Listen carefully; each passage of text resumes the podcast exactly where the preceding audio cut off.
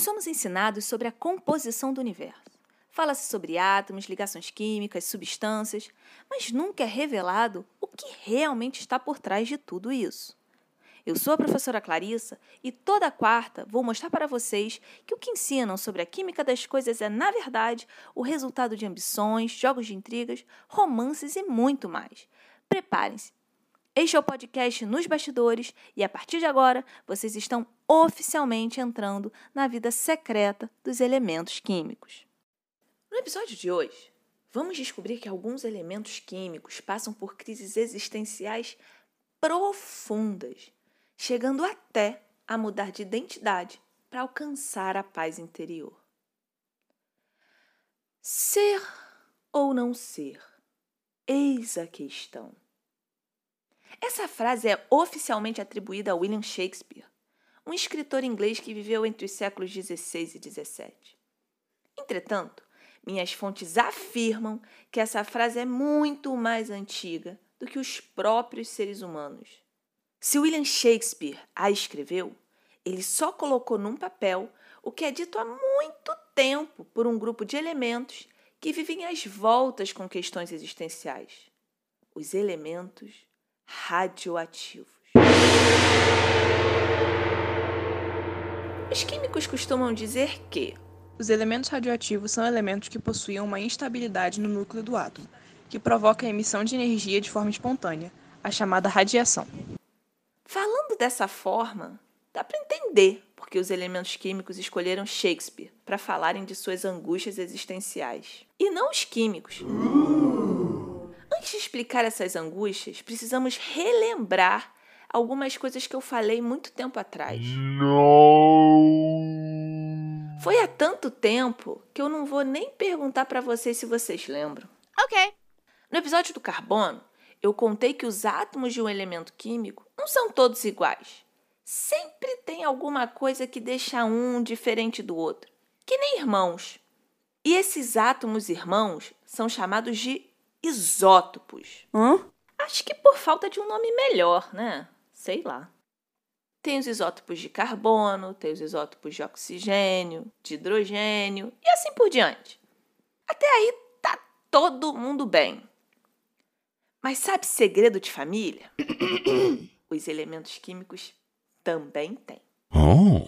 Entre os átomos de alguns elementos químicos, tem uns que não são assim muito estáveis. E aí, os elementos químicos dividiram os átomos em dois grupos: os irmãos estáveis e os irmãos instáveis. Ou isótopos, estáveis e instáveis, como é mais comum da gente ouvir por aí. Nesse ponto é muito importante que vocês entendam uma coisa. Essa estabilidade que diferencia os isótopos é diferente da instabilidade que eu falei antes. No episódio sobre o sonho de todo elemento químico, que é ser estável, essa estabilidade aí é superficial. Os elementos químicos resolvem só ajeitando um elétron aqui, outro lá. A instabilidade que eu estou falando agora é algo mais profundo. Oh. Uma instabilidade que faz átomos do mesmo elemento químico se comportarem de formas muito diferentes. Porque é uma instabilidade na essência. Por isso que os elementos químicos resolveram que os isótopos instáveis receberiam outro nome, para não confundir os tipos de instabilidade. Então passaram a chamar esses isótopos instáveis de isótopos radioativos. Ah. Alguns elementos têm vergonha de ter um isótopo radioativo na família e acabam escondendo isso da sociedade. Vocês sabiam, por exemplo, que entre os átomos de hidrogênio tem um irmão radioativo? Oh. E entre os átomos de potássio? Tem também, sabiam? É. Realmente, nem todo mundo está preparado para lidar com as diferenças.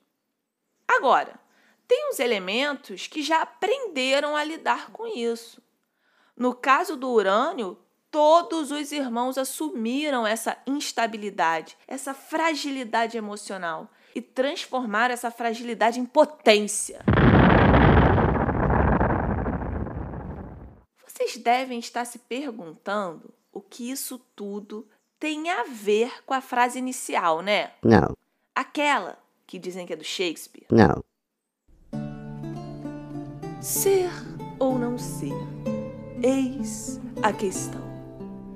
A instabilidade dos elementos radioativos vem do íntimo do seu ser, porque eles têm o núcleo instável. E o núcleo é o que define quem é o átomo, de que elemento químico ele faz parte.